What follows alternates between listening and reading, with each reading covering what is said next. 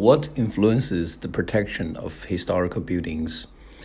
Um, I think it's a very complicated issue because I'm sure every government wants to protect its old buildings, um, but I don't think every government is able to do so because you know it always has a lot of considerations. The first one that I can think of would definitely be the fiscal condition of the government um, you know, the protection of the historical relics requires um, huge sums of capital.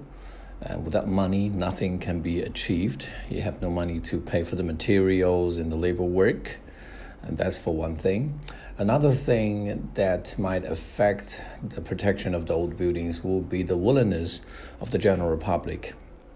You know, nowadays a lot of people just don't realize the importance of protecting our old architectures because they think um, we are just fine uh, with all these new high rises and skyscraper, skyscrapers.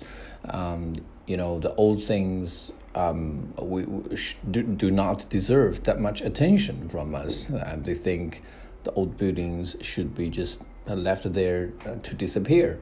Um, I think these are the main, uh, the two main concerns that the government must solve first before it applies any um, old building protections.